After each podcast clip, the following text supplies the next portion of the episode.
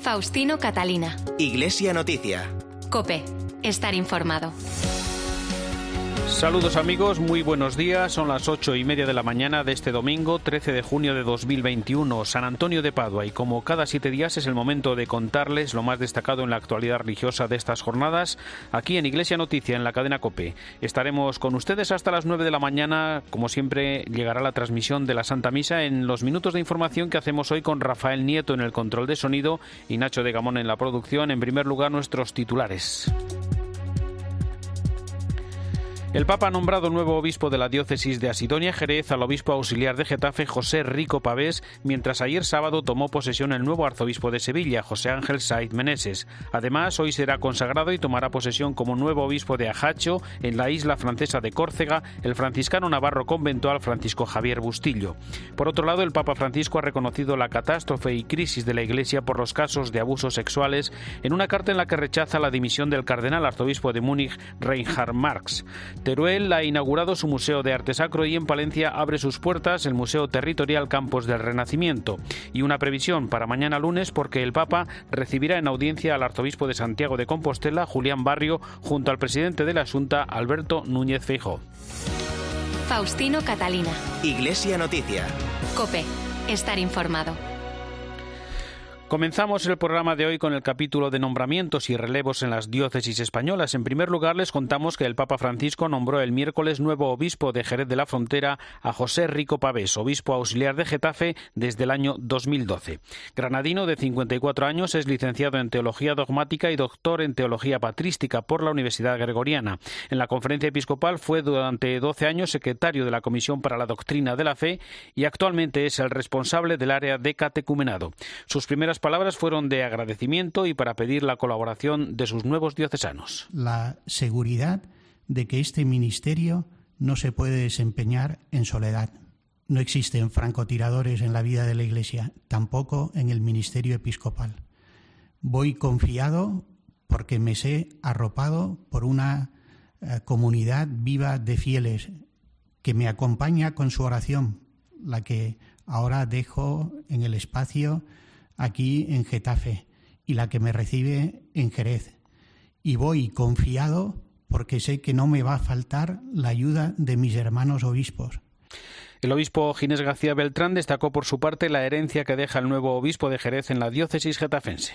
Nos ha dejado una herencia preciosa marcada por su buen hacer teológico, por su entrega, por su discreción. Lo que nos ha dejado es una herencia buena porque seguro que, va a marcar muchos de los pilares que sostienen y van a sostener la iglesia que camina en Getafe. La iniciación cristiana, la dedicación a la celebración de los sacramentos, a la liturgia, eh, con una, buena fundamentación teológica, es lo que don José nos deja, ya digo, marcado por su ser de teólogo, de buen teólogo. Ayer sábado tuvo lugar en la Catedral de Sevilla la toma de posesión del nuevo arzobispo José Ángel Saiz Meneses, que sucede en la diócesis hispalense a Juan José Asenjo. El nuevo arzobispo, que el próximo mes de agosto cumplirá los 65 años y que forma parte de la comisión ejecutiva de la Conferencia Episcopal, llega a Sevilla desde Tarrasa, nueva diócesis catalana, de la que fue su primer obispo titular durante 17 años, con un espíritu de entrega generosa. Ante la cultura dominante relativista y subjetivista, ofrecemos la centralidad de la persona de Jesucristo, porque la esencia del cristianismo es Cristo y la vida cristiana comienza a partir de un encuentro con Él, porque Cristo es el centro de la vida y de la misión de la Iglesia. También ofrecemos una moral firme y clara, que se fundamenta en el amor a Dios y al prójimo, en el respeto absoluto a la persona y a la vida humana, especialmente cuando esa vida es más débil e indefensa ante la pérdida de sentido y el empobrecimiento espiritual, ofrecemos el sentido de la trascendencia, la seguridad de que el ser humano es capaz de encontrarse con Dios. En este domingo de San Antonio de Padua está prevista la consagración y toma de posesión como obispo de Ajacho en la isla francesa de Córcega del franciscano navarro conventual Francisco Javier Bustillo.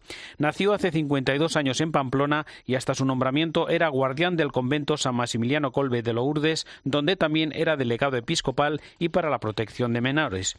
Les contamos también que el arzobispo de Burgos, Mario Diceta, pasó el martes por el programa Herrera en Cope, donde destacó el papel vertebrador de la capital castellana desde como la construcción de su catedral que celebra los 800 años. Pienso que Burgos está en un lugar que nos recuerda cuál ha sido la vertebración de Europa cómo se vertebra Europa, cómo se ponen los cimientos de lo que ha sido la cultura europea y también la cultura española. Por tanto, pienso que Burgos es un lugar de, amplísimos horizontes en el tiempo y en el espacio. Y también pienso que Europa, que está, pienso, a veces un tanto desorientada, debe hacer memoria de dónde viene y cuáles son sus raíces profundas, que con hombres de esta categoría, como Fernando III o el obispo Mauricio, o lo que ha jalonado la historia de Europa durante estos siglos, pues tuvieron unas visiones mucho más amplias y mucho más profundas de lo que hoy en día quizás se estila. Como médico y especialista también comentó Monseñor Iceta la próxima entrada en vigor de la ley de eutanasia? Pienso que la respuesta eh, a las personas que sufren es eliminar el sufrimiento y no eliminar al que sufre. Por otro lado, cuando se dice que, hay, que había una gran demanda social, no comparto esa opinión. Y hoy en día eh, el alivio del dolor, del sufrimiento, pues ha dado pasos gigantescos. Llama la atención que sin haber una ley estatal de cuidados paliativos se haga una, una, una ley de eutanasia. ¿no? donde más aparecen elementos que son pues un tanto extraños. Por ejemplo, eh, al enfermo se le deja prácticamente solo para tomar decisiones. Por otro lado, no es una ley solo para enfermos terminales, es una ley para pacientes que tengan enfermedades eh, incurables, incapacitantes y generen dolor. Y explicó también cómo se plantea la objeción de conciencia. Aquí aparece la objeción de conciencia, pero también se hacen las cosas al revés. O sea, se dice, el médico objetor eh, debe eh, apuntarse en un elenco de objetores. Debe ser justo lo contrario. Quien esté dispuesto a hacer la eutanasia, que se apunte en la especialidad de eutanasia, ¿no? porque por, defecto eh, la medicina es contraria a la eutanasia. De 200, 200 naciones más o menos que, conforman el mundo, solo seis estados tienen la eutanasia, otros, dos, otros 194 rechazan leyes eutanásicas. Pienso que esto nos tiene que hacer profundamente pensar y reflexionar. La Iglesia invita estos días de junio a los padres y alumnos a inscribirse en la clase de religión para el próximo curso escolar, como nos comentó en COPE la responsable de la Comisión Episcopal para la Educación y la Cultura, Raquel Pérez San Juan como asignatura que está dentro del ámbito escolar en la escuela, tiene todas las características que exige el ámbito escolar, por lo tanto tiene su currículo, tiene su evaluación, tiene su profesorado preparado y eh, en la dimensión religiosa o en la dimensión de los valores y creencias, que es lo que se enseña en, la clase de religión, pues efectivamente tiene una dimensión de enseñar concretamente eh, la, formación católica, pero también bueno conecta y entra en diálogo con otros saberes. No, no, es una, no está aislado, sino que sí que buscamos también entrar en diálogo pues, con, con otros saberes y disciplinas que están también presentes en la escuela. Ayer sábado se proclamó la concesión del título de basílica para la Real Colegiata del Santo Sepulcro de Calatayud, un honor concedido el pasado noviembre para el único templo de la diócesis de Tarazona que ostenta el título de basílica. Cope Zaragoza, Enrique Pérez, buenos días. Buenos días. El de ayer fue sin duda un día grande para la diócesis de Tarazona tras la concesión por parte del Papa Francisco del título el 9 de noviembre de 2020. Ayer tuvo lugar la proclamación solemne de este templo bilbilitano como basílica, un acto que suele celebrarse de forma casi inmediata a la concesión del título, pero que en esta ocasión hubo que aplazar debido a la crisis sanitaria.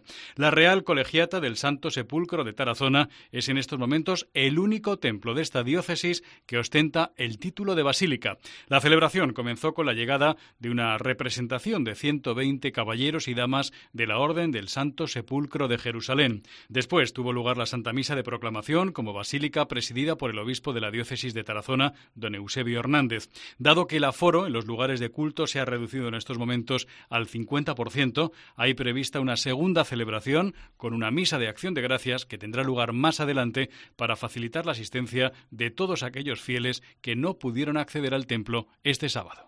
Y dos noticias nos llevan hoy hasta Toledo, la consagración en Talavera de la Reina al Sagrado Corazón de Jesús y el lanzamiento de un portal digital para fomentar la evangelización desde esa devoción Cope Toledo. Cristóbal Cabezas, buenos días. Hola, muy buenos días. Sí, el arzobispo de Toledo, Francisco Cerro Chávez, bendijo ayer por la tarde la figura del Sagrado Corazón de Jesús en la iglesia parroquial del Sagrado Corazón de Jesús de Talavera de la Reina, un acto al que siguió la solemne misa de consagración en la Basílica de Nuestra Señora del Prado de la ciudad de la Cerámica. Se trata de una figura realizada por el escultor extremeño Rodrigo Espada, que está situada sobre un soporte de casi 5 metros de altura sobre el campanario de la iglesia. La bendición, como les digo, tuvo lugar ayer sábado al filo de las 8 de la tarde.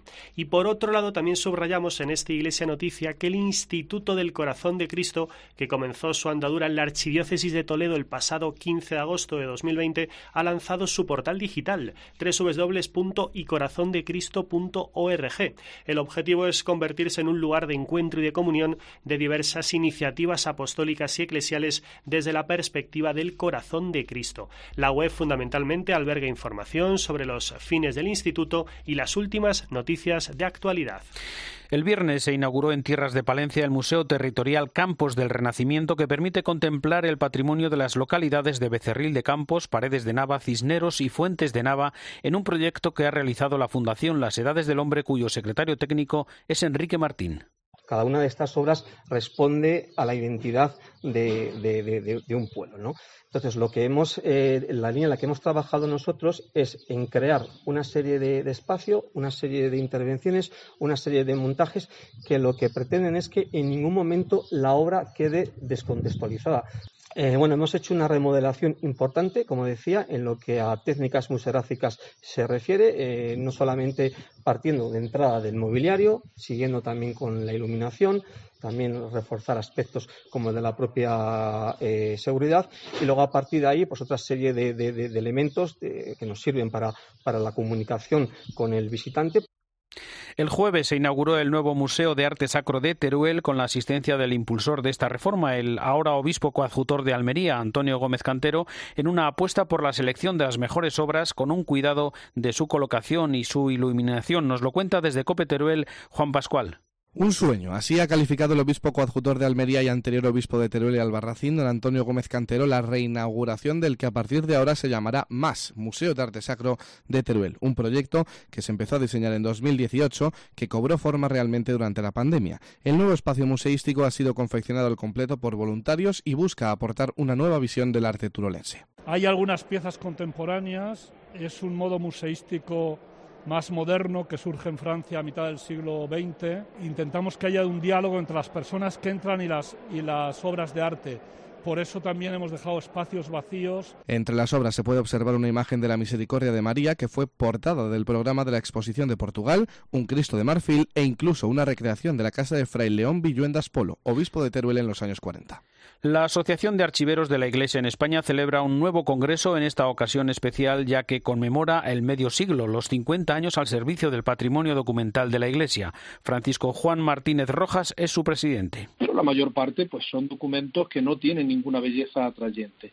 Aquí está precisamente un inconveniente que hay que ir intentando superarlo, mostrándole a esas personas, como muy bien dices, de, que encontramos en nuestra, en nuestras celebraciones, en nuestra misa, en nuestra parroquia, cree que no son más que papeles viejos que no sirven para nada, demostrarles que ahí está contenida, como decía San Pablo VI, la memoria del transitus domini, es decir, del paso del Señor por medio de su iglesia en nuestras iglesias locales, en nuestras parroquias, en los conventos, en los monasterios y en todas las instituciones eclesiales que han ido configurando la rica realidad de la iglesia a lo largo de los siglos. Faustino Catalina. Iglesia Noticia. Cope. Estar informado. En Iglesia Noticia comenzamos el tiempo de la información internacional en el Vaticano, donde el jueves se hizo pública una carta enviada por el Papa al cardenal alemán Reinhard Marx en respuesta a la que el arzobispo de Múnich y Freising envió a Francisco para anunciar su renuncia al cargo por su corresponsabilidad en la desastrosa gestión de los casos de abusos. Tras analizar la situación y admitir que la Iglesia está en crisis, el Papa rechaza en la misiva su dimisión y pide al cardenal Marx que continúe como arzobispo de Múnich para afrontar las necesidades necesarias reformas que necesita la Iglesia tras reconocer los pecados y errores. Nos lo cuenta desde Roma la corresponsal de COPE, Eva Fernández. Buenos días. Buenos días. Sí, el Papa Francisco ha querido que se publique el texto íntegro de esta carta con la que rechaza la renuncia presentada por el cardenal Reinhard Marx como arzobispo de Múnich. En ella le agradece su coraje al asumir las culpas institucionales de la Iglesia y subraya que toda la Iglesia está en crisis por los abusos y no se puede puede dar un paso adelante sin asumirlos, puesto que la política del avestruz no lleva a nada y la crisis tiene que ser asumida personal y comunitariamente, porque de una crisis no se sale solo, sino en comunidad. El Papa se muestra de acuerdo con el cardenal Marx en que el primer paso que debe dar la Iglesia es hacerse cargo de la historia. Y aunque las situaciones históricas hay que ponerlas en contexto, esto no nos exime de asumirlas como historia del pecado que nos asedia. Por este motivo, apunta el Papa, cada obispo debe preguntarse ¿qué debo hacer delante de esta catástrofe? Francisco asegura que a la Iglesia se le pide una reforma respecto a los casos de abusos y que no puede reducirse solo a palabras, sino actitudes que tengan el coraje de asumir la realidad a pesar de las consecuencias. Los silencios, las omisiones, el dar demasiado peso al prestigio de las instituciones solo conduce al fracaso personal e histórico y nos lleva a mantener esqueletos en el armario. Al finalizar la misiva, Francisco pide al cardenal que continúe adelante su labor como arzobispo, pastoreando como Pedro a sus ovejas.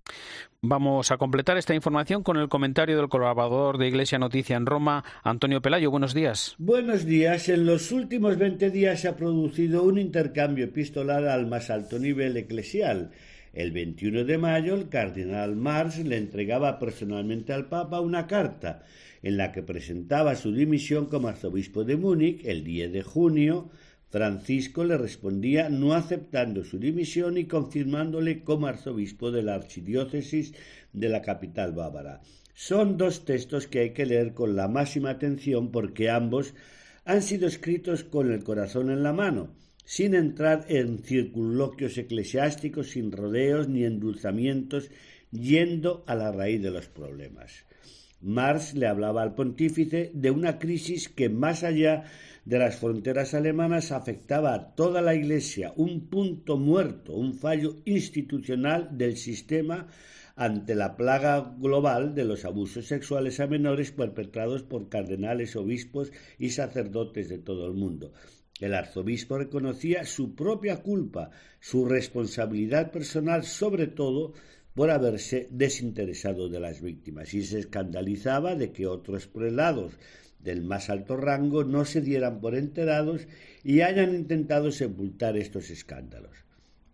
El Papa no se echa atrás y califica de catástrofe la historia triste de los abusos sexuales y el modo de enfrentar lo que tomó la Iglesia hasta hace poco tiempo. Pero además del mea culpa, Bergoglio insiste en la necesidad de una reforma que requiere el coraje de ponerse en crisis, de asumir la realidad, sean las que sean sus consecuencias. Es urgente, le escribe a su interlocutor, ventilar esta realidad de los abusos. No nos salvará el prestigio de nuestra Iglesia, que tiende a disimular sus pecados. No nos salvará ni el poder del dinero, ni la opinión de los medios. Como Iglesia, concluye, debemos pedir la gracia de la vergüenza y que el Señor nos salve de ser la prostituta desvergonzada de la que habla el profeta Ezequiel. El Papa le da las gracias al cardenal por su coraje, pero el suyo no es menor. Son gestos muy raros en la Iglesia, pero que hoy más que nunca son necesarios, diría imprescindibles. Desde Roma les ha hablado Antonio Pelayo. Gracias, Antonio. Recordamos ahora con Eva Fernández los contenidos de sendos videomensajes enviados por el Papa a un foro de la familia y a un movimiento de los Estados Unidos que promueve los valores de la reconciliación y la fraternidad para cambiar y mejorar nuestro mundo. Entre todos los videomensajes enviados por el Papa esta semana se encuentran los dos que comentas. El destinado a Estados Unidos es de carácter ecuménico, porque la organización llamada Juan XVII fue fundada por un pastor pentecostal que siempre ha pedido oraciones por el pontífice, porque considera importante trabajar por la unidad de la Iglesia. Desde entonces ha iniciado un camino de diálogo con la Iglesia Católica en favor de la cultura del encuentro. En su videomensaje, el Papa les alienta a cambiar el mundo promoviendo los valores de amor y fraternidad. La vida que se comparte y se entrega a un fin superior, el amor puede cambiar el mundo. Todo nace de ahí, de un encuentro fraterno. El amor puede cambiar el mundo, pero primero nos cambia a nosotros mismos. Otro de los videomensajes de la semana ha sido el enviado a los participantes en el foro organizado por el Dicasterio para los Laicos, la Familia y la Vida a los cinco años de la promulgación de la exhortación apostólica Amoris Leticia. En medio de las dificultades causadas por la pandemia, Francisco subraya que la familia es hoy más que nunca un signo de los tiempos y la Iglesia está invitada sobre todo a escuchar a las familias activamente y al mismo tiempo a involucrarlas como sujetos de la pastoral. Por ello, es necesario, subraya el Papa, dejar de lado la idea de que la evangelización está reservada a una élite pastoral, porque cada uno de los bautizados, y esto es importante recordarlo, es agente evangelizador. El Consejo de Europa ha reconocido los avances del Vaticano a la hora de luchar contra el lavado de dinero y la financiación del terrorismo, pero al mismo tiempo critica la falta de recursos que disminuye su eficacia y ralentiza los procedimientos e investigaciones en marcha. Desde que el Vaticano firmó la Convención Europea contra los Delitos Monetarios en 2009, ha ido mejorando a cada inspección realizada por este organismo de expertos del Consejo de Europa. Ahora acaban de hacer públicos los resultados en un detallado informe de casi 300 páginas, en el que, por una parte, aplauden que el Vaticano esté aplicando bien las medidas contra el lavado de dinero o su uso para el terrorismo, y por otro, aseguran que los fiscales y policías del Vaticano no tienen suficiente formación para afrontar delitos financieros. Proponen, por ejemplo, hacer un protocolo para preparar investigaciones y procesos. El informe alerta de la lentitud del sistema judicial y de posibles incompatibilidades de los fiscales y magistrados, pues ejercen sus funciones también en Italia. Recordemos que en esta misma línea, el pasado mes de abril, el Vaticano prohibió a todos los funcionarios tener inversiones en paraísos fiscales y a todos los empleados que aceptaran regalos por valor superior a 40 euros. El Consejo de Europa considera que el resultado global es positivo y por eso seguirá analizando regularmente la transparencia del sistema financiero del Vaticano. Gracias, Eva. Los obispos de la Comisión de Conferencias Episcopales Europeas y la Conferencia Episcopal de los Estados Unidos han hecho un llamamiento a renovar los principios y valores comunes de Europa y Estados Unidos ante la cumbre de Bruselas. Desde allí nos informa José Luis Concejero. Con motivo de esta reunión, los obispos europeos y de Estados Unidos han hecho un llamamiento a la renovación y consolidación de los lazos entre ambas potencias en nombre de los valores compartidos como libertad, democracia, el Estado de Derecho, la justicia y el respeto a la vida humana. Recuerdan los obispos la importancia de centrarse en las prioridades para no dejar a nadie en el camino en esta dura lucha contra la pandemia. La recuperación, insisten, debe ser justa y centrada en todas las personas. Además, exigen un esfuerzo extra aún mayor para conseguir vacunar en aquellos lugares pobres y vulnerables que tienen dificultades para acceder a las vacunas. En este sentido, insisten, Estados Unidos y la Unión Europea deben ser factores esenciales para conseguir que las vacunas lleguen a todo el mundo. Los obispos de las comisiones para los medios de comunicación social de España y Portugal se han reunido durante tres jornadas en Lisboa. Han reflexionado sobre la próxima Jornada Mundial de la Juventud de 2023 en la capital portuguesa con las nuevas posibilidades de peregrinación y participación que ofrece el mundo digital tras la experiencia de la pandemia. Corresponsal en Lisboa, Begoña Íñiguez, buenos días. Muy buenos días. Lisboa ha acogido esta semana el encuentro que mantienen cada dos años las comisiones episcopales ibéricas de comunicación social. La delegación española ha estado encabezada por el presidente de la Comisión Episcopal de Comunicación Social y obispo de Cartagena, José Manuel Lorca, al que han acompañado los obispos de Lérida, Mallorca y San Sebastián, Salvador Jiménez Valls, Sebastián Taltabul y José Ignacio Munilla. La directora de comunicación de la JMJ Madrid 2000 2011, Marieta Jaureguizar, y el secretario de la Comisión Episcopal, José Gabriel Vera. El tema central ha sido la próxima Jornada Mundial de la Juventud de Lisboa en 2023 y la delegación española ha explicado con detalle a la portuguesa su experiencia tras haber organizado dos JMJ, la de Compostela en 1989 y la de Madrid en 2011, como nos cuenta don José Manuel Or. Creo que va a resultar fantástico por la ilusión que vemos aquí, por la colaboración de las autoridades de aquí que, la respuesta es muy positiva. El encuentro ibérico de las comisiones episcopales de comunicación social finalizó el pasado miércoles con una Eucaristía y una visita privada al recinto que albergará la JMJ Lisboa 2023 en la zona de la Expo en el norte de la capital lusa. Faustino Catalina. Iglesia Noticia. Cope estar informado. Más noticias ahora de la actualidad en España. Este mediodía el obispo de Jaén, Amadeo Rodríguez, celebrará la misa de clausura del centenario del Beato Lolo. Manuel Lozano Garrido, escritor y periodista, como nos cuenta desde Cope Jaén, Antonio Agudo.